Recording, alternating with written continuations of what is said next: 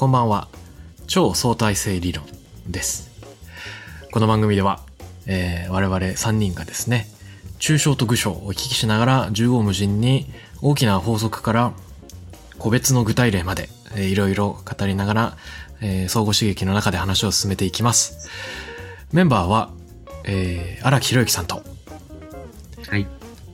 そして、えー私、渡辺幸太郎と深井龍之介さんなんですが、今日のテーマは、えー龍之介さんからお願いします。今日のテーマは、我々は疑心暗鬼から脱却できるかというテーマです。うむ。なるほど。あの、ずっとね、まあベンチャーに来てから特にすごく感じているのが、今もうベンチャー企業で働き始めて8年目ぐらいなんですけど、うん。なんかね、その、チームでこう働くじゃないですか。まあ、どの仕事でも基本的にそうだと思うんですけど、うん。はい。すごい細かい、すっごいちっちゃいことで、僕たちは常にお互いの信頼を牽制し合ってるなっていうふうに、すごく感じるんですよね。なるほど。僕はそれを突破したいと思って基本的には、その牽制状態をなくして、信頼関係を築きたいなっていうふうに思って、基本的にはコミュニケーションをやろうとするんだけれども、うんデフォルトで、めちゃくちゃ疑心暗鬼だな、みたいな。僕は、し私は信頼、相手に信頼されてないんじゃないだろうかとか、相手から否定されるんじゃないだろうかとか、うん。自分の立場が脅かされるんじゃないだろうかとか、今自分が言ってる意見はしょうもないんじゃないだろうかとか、うん。なんか、本当に常にそういう恐怖を抱えながら、全員仕事してるなって思うんですよ。確かに。ななんかこれを、理想的にはゼロにししたら、もうそれだけでめちゃくちゃすごい仕事ができるんじゃないかなって最近思ってて、うん最近っていうか、ここ5年間ぐらいずっと思ってて、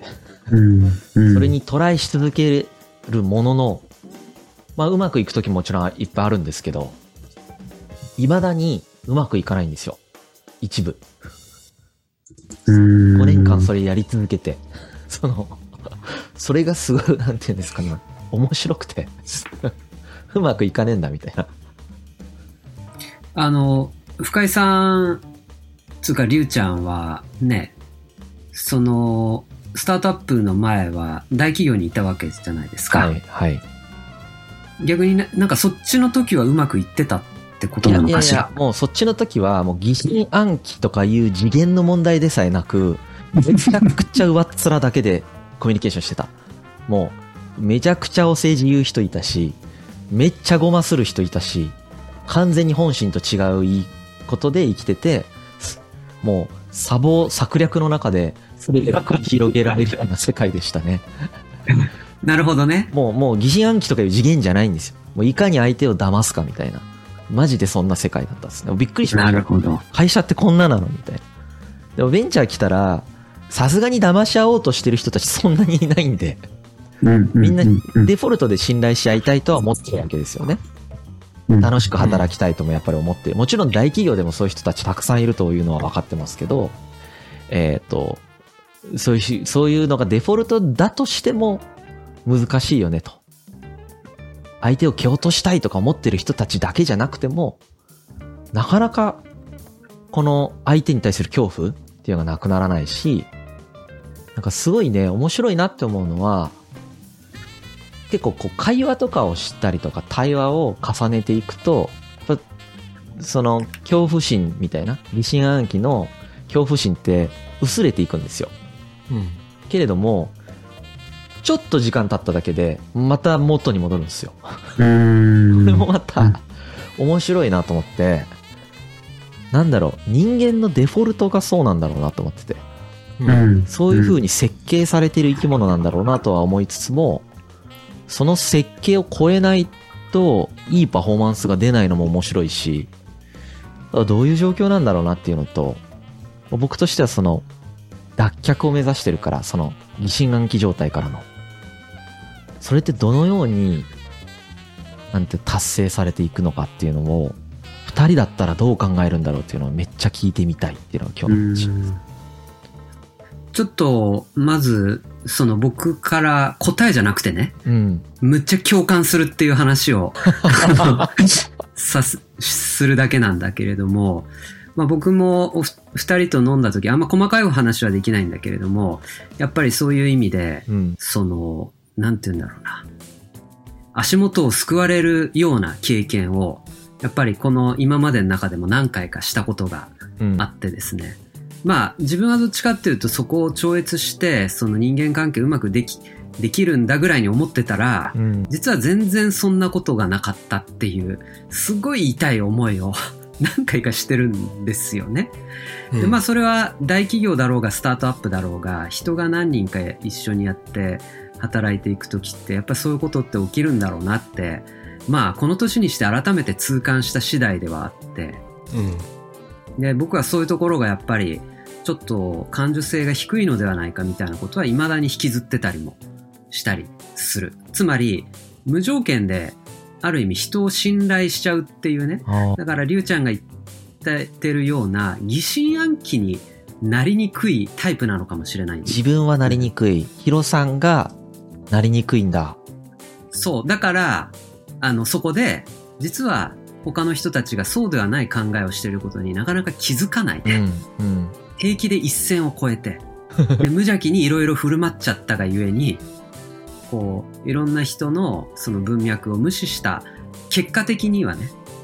で、彼らからすると自分に対してそういう意味でこいつ大丈夫かみたいな疑心暗鬼を持たれていたっていうのを振り返るとわかるみたいなことっていうのは何回か経験してるので、うん。うん。だから今、りゅうちゃんが何も起きてない中でそういう疑心暗鬼でそろりそろりと歩いているっていうのは僕にとってはとてもなんつうのかな羨ましいというか数年前の自分にこの姿を見せてあげたいぐらいの感覚ではあったりも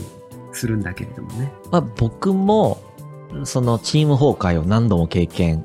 してるんですよね。うん、うん本当に足元救われたっていう経験自分もあって、自分の場合はどっちなのか、人間暗記するもするタイプだったし、もともと。あの、相手によっては、そのヒロさんスタイルで、全く考えてないみたいなのもあったんですけど、なんか、今、こう、6, 6社に属ししてるから、うんそれぞれの会社の、それぞれのパターンを見れてしまうんですよね。うん。で、うまくいってる時とうまくいってない時が同じ会社の中でも当然あるし、で、比較的うまくいかないタイプの会社みたいなのも、行くタイプの会社みたいなのもやっぱりあるし、で、自分が当事者じゃないけど疑心暗鬼になってる A さんと B さんが見れるっていう場合もあるし、自分が疑心暗鬼になったりとかなられたりしてるっていう全てのパターンが今存在してて、あの、それが、まあ冒頭も言ったように、なんて言うんですかね、すごい気をつけてるんですけど、できないのが面白いんですよね。なんで、あの、フードマンと多分一緒 で、こんなに気をつけてんのに、まだできないのみたいな。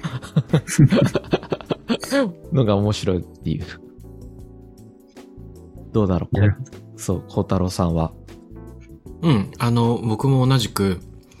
あるなーっていうその共感ですね、まずは。例えばなんだけど、うーん、わかんないけど、Google カレンダーを見ていて、他の職場のメンバーのこのカレンダー何？みたいな。あれメンバーを見ると、自分も参加してるプロジェクトっぽいけど、あれ？俺いなくていいの？これ？何？みたいな時に、あの、全然関係ない話題かもしれないし、必要で緊急でただ会ってるだけかもしれないけど、あれなんかうん。僕呼んでもらってないけど、仲間外れなの？みたいな気持ちになっちゃうみたいなのは多分疑心暗鬼の一種かなと思うんだけど、そういうことはたまにあったりしますね。うん。あとは、誰かの悩み相談、誰かが悩んでるよっていう時に、自分も当事者の時に、自分以外の間でだけなんか話が進んでる時に、あれ？なんかどんな話してるんだろうっていうようなもやっとした気持ちも疑心暗鬼かもしれない。うんうん。で、よく、なんか、職場ではこういうことがあるし、もしくは恋愛関係の中でもあるもんですよね。あそうですよね。うん。で、やっぱり、あの、全体像が見えないときどうしても人は想像してしまううんっていうことだと思うんですよね。だから自分が死亡してる人に、えー、まあ違うが、お思いやってる人に疑心暗鬼が働くと疑いと嫉妬になるしう、ん。うん、恐れる人には尊敬にもなり得れば、畏怖にもなり得ると。恐怖にもなり得ると。で、一方で、あの、プラスの方向もあるなと思っていて、うん。あの、連母する、勝守する人には憧れとか片思いみたいなのがうん生じ得る。うん。で、ここそのププラスの感情も全部紙一重で全く同じだなと思うのは、結局どういう人なんだろうとかこういう魅力があるんじゃないかっていう風な想像が働くからこそどんどん惹かれていくっていう構造があるはずではいはい。あの全体像が見えないからどうしても想像してしまう。でそれが自分のあのプラスの気持ちをジャッキするのか逆なのかっていう感じですよね。ああ、なんか疑心暗鬼状態にプラスの面があるみたいな捉え方、あんまり今まで僕はしてきてないな。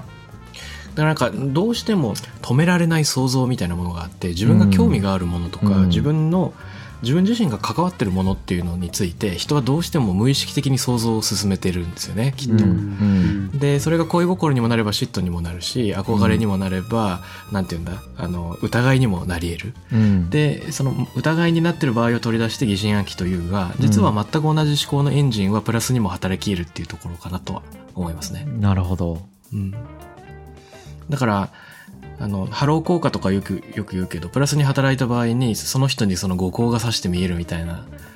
ね、そういうのはプラスに働いてる場合の疑心暗鬼確かに。まあ、その心の距離が、そのままプラスに、イフになっていくっていう。なっているっていうことですよね。確かにな。うんあそれ考えたことなかったな。だからなんかボードゲームで全部相手の駒と自分の駒が見えてるっていうのをよく完全情報ゲームとか言うけど、うん。あのポーカーのトランプとかね将棋とか完全情報ゲームですよねうん。で一方でポーカーあ違う違う違う。チェスとか将棋は完全情報ゲームでポーカーみたいなのは不完全情報ですよね、うん。相手が何を持ってるのかわからないと、うん。でそうするとブラフみたいなテクニックが起こり得るわけじゃないですか、うん。めっちゃレイズして金額上げてって何持ってんだみたいな。はいはい。で何にも持ってないこともあるし、うん。もう本当に持ってることもあるみたいな。ギリギリのやり取りが行われるっていう。まあでも、あれだよね。だからそういう意味でいくと、その、人のことを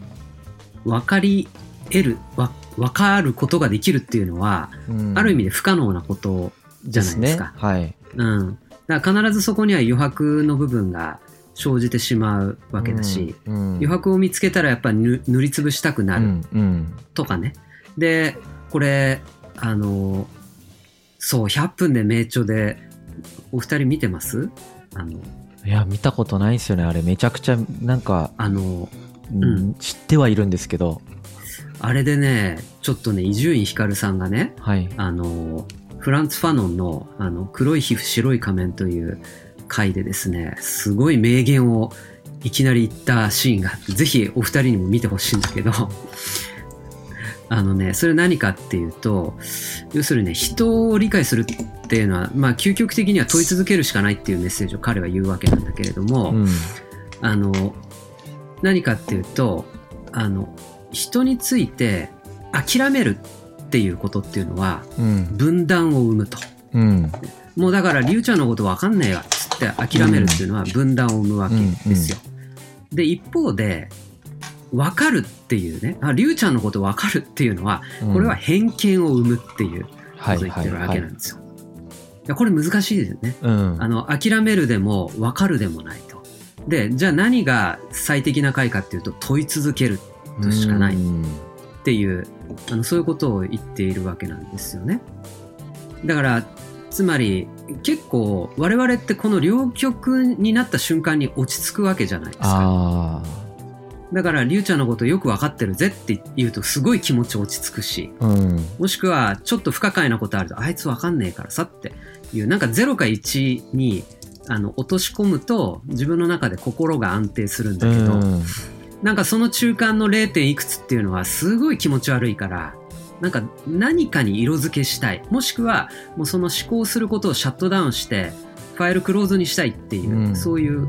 でも、この両極っていうのは結局人間の見方をどっちにしろ、こう、関係性を危険にするっていうことが、伊集院さん、伊集院さんが言ってた話で深いなと思って。いやもう問い続けるしかないすっごわかるそれ。うん、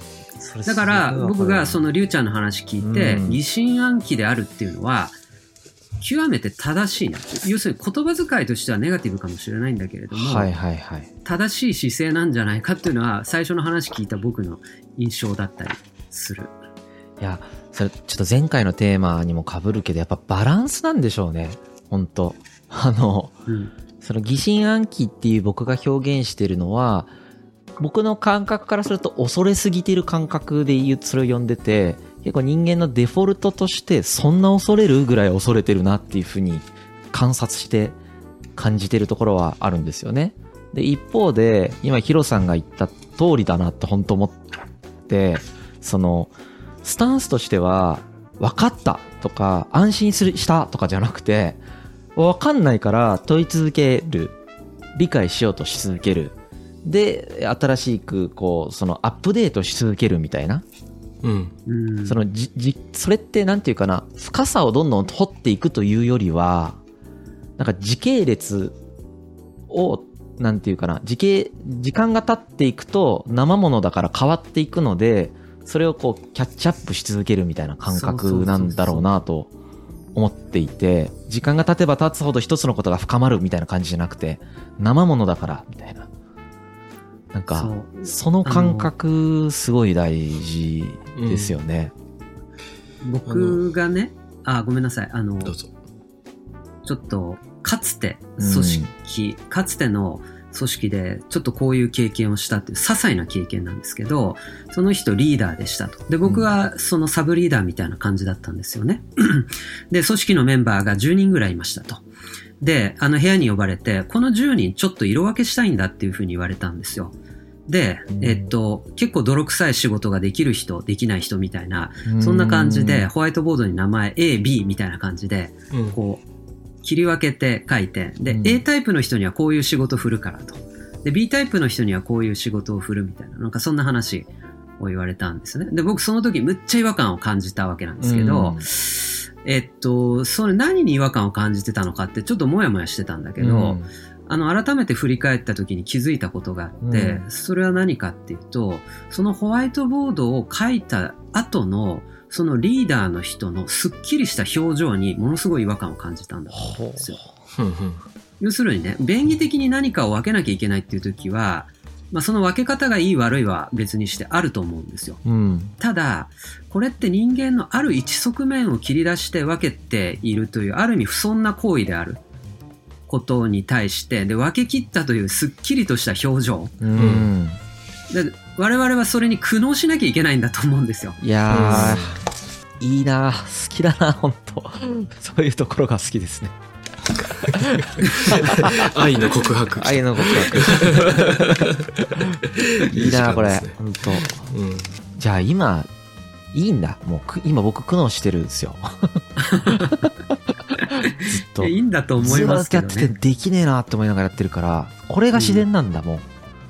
そうそうそうそう。うん。だと思う。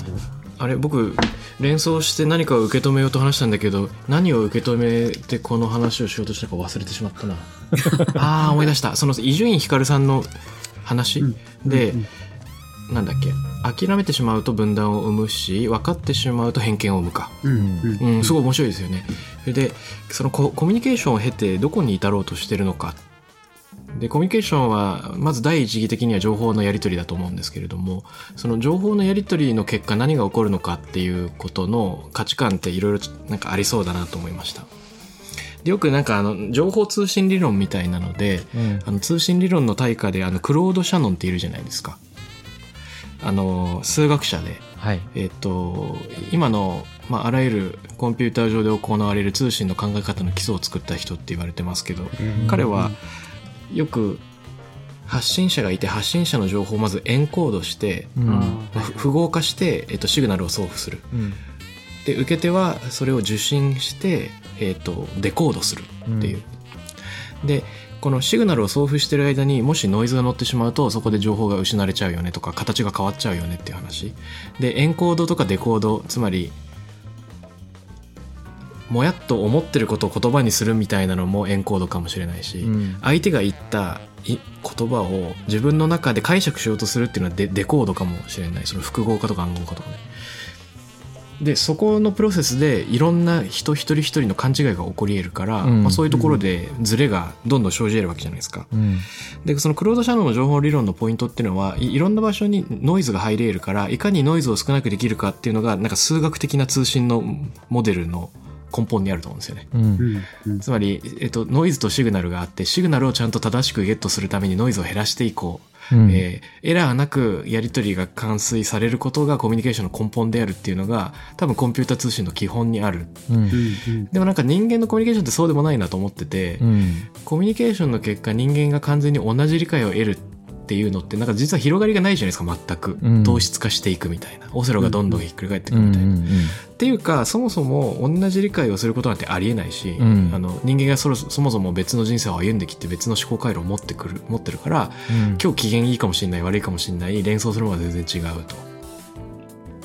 であの一方であのサイバネティクスとかのあのベイトソンって言いますけどベイトソンが言うコミュニケーションはあのじ差異を生み出す際じ情報とは差異を生み出す際であるみたいなことを言うんですよね。うん。つまりそれがやり取りされると何か差が生まれてしまうような 何かああ。でこれ結構抽象的だから混乱するけど、まあ、勝手に解釈するならば何か言葉を発した時に私とあなたで感じ取ることにズレがあるうん。うんでそれが起こった時にコミュニケーションが成立してるんであるでこれはさっきのクロード・シャノンに比べるとあのエラーがないことが正しいノイズがないことが正しいっていうクロード・シャノンに対して、うん。エラーが起こること自体が価値を生むんであるっていうふうに捉えられるわけじゃないですか、うん。うん。で一人一人が感じてることが違うからこそ楽しいんであるみたいな、でこの対比すごくいいなと思ってて実はあのドミニク・チェンさんが「未来を作る言葉」っていうあの自伝的本の中であの対比している考え方の一つでもあるんですけど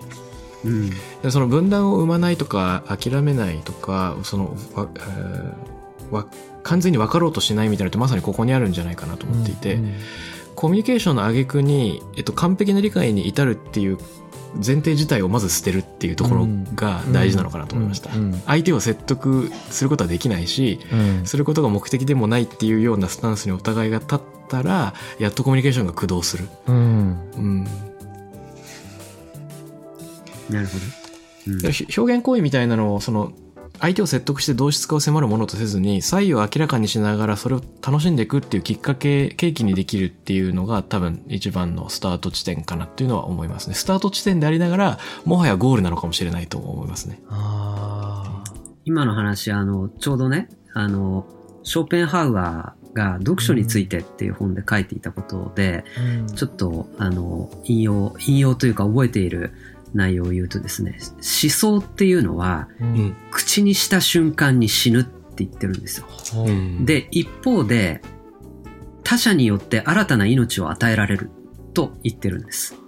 意味わかります？つまり、僕が何か今この言葉を発した瞬間にですね、その、僕はある文脈においてそのメッセージを言ってるわけなんですけれども、うん言葉として世に出た瞬間に、うんそれは他者の文脈によって解釈されるから、僕が言った文脈っていうのはくっついてないんですよね。ううんん。で、言葉だけが行くから、うんで、死んでるわけなんです。うんつまり、僕の言った思想そのものはね、うんその文脈において。うんただ、人によって新しい命が与えられるっていうことを言っていて、だから、よ要するにこれはまさに誤読の話なんですよね。誤読によって我々のコミュニケーションは成り立っているっていう、まあ、そういう話で。だから、伊集院さんの話にもつながるし、我々は永遠に疑心暗鬼をしているっていう、あの、あそこにもつながっている。でこれすごいなまためっちゃ頭が今までにない働き方をするぞ 例えばそれこそ小太郎さんとかよくやってると思うけど企業のビジョンとかうん。理念とかってうん。本来は誤読されない方がいいように思えるじゃないですかはいはいはいはいはい。これに関して今のこの考え方を持ってして考えてみたときに何が言えるんだろうっていうのを今考えててはいはいはいはい。などどうなるんだろう？ちょまだ僕もわかんないいやうんいやね、そそれは、うんえっと、非常に実はビジョンを設計する上で超根本的な考え方なんですよ。で、どういうことかっていうと、うん。えっと、ビジョン、ミッションとかビジョンとかってものすごく抽象度が高いじゃないですか、基はい本的に。で、大企業になればなるほど、なんかね、もやっとししすぎちゃうんですよね。うん。なんかあの、すごい抽みんなを幸せにするとか、うん。う んあそりゃそうだろうな、みたいな。いや、なんか不幸にしたい会社ないよな、みたいな感じで、結構突っ込みどころ多いし、あの、競合他社のロゴをくっつけたら成立しちゃうミッションとかビジョンってすごい多いんですよ。うん。でそれって自分たちを本当に表し得てるのかみたいなことは結構疑問だったりもする場合がある。で、えっと、これをどういうふうに捉えるべきかっていうとう、ん。でも、えっとね、お面白いビジョンで抽象度が高いっていうのは結構いくらでもあるんですよ。うん。例えばなんだけど、えっと、みんな Google のミッションって言えるじゃないですか。うん。世界中の情報を検索可能にし利用可能にするみたいなそんな感じですよね。うん。でこれって、えっと、結構具体的に見える世界中の情報とか、し利用可能とか。でもその世界中の情報ってなんか実はめっちゃでかいなと。何でも情報じゃんみたいな感じがする、だからこの微妙な抽象と具象のあ間が込められていてえーいろんな解釈ができるんですよね。でこの場合は僕の中では Google はあの代入可能性が高いミッションだと思っていて、うん。世界中の情報っていうところにメールを入れると Gmail っていうサービスが出てくるしあの位置情報っていうのを代入すると Google マップが出てくるだから、えっと、いろんな世界中の情報にいろんな言葉を代入することによってサービスの幅が担保できたり新しい挑戦を許容する幅になり得たりするっていうなるほど。やばい。またなんかいろいろ考えてしまった。あの、一回終わりましょう、今日。どうした？どうした？どうした？時間がね何があった、ちょうどいい。今時間がちょうどいいから。あ時間がちょうどいいあそうそう。あの、この、僕たちはまだ話し続けるんだけど、うん、この第1この回目この回ここで終わって、結構唐突突に来たねそう。この後ね、続けたら多分もうめ、やめれなくなっちゃう。オッケー。じゃあ一回終わります。ありがとうございます。おいしそうおいしそうありがとうございます。なんか間続き聞きたくなるやつだねこれ 次回へ続く。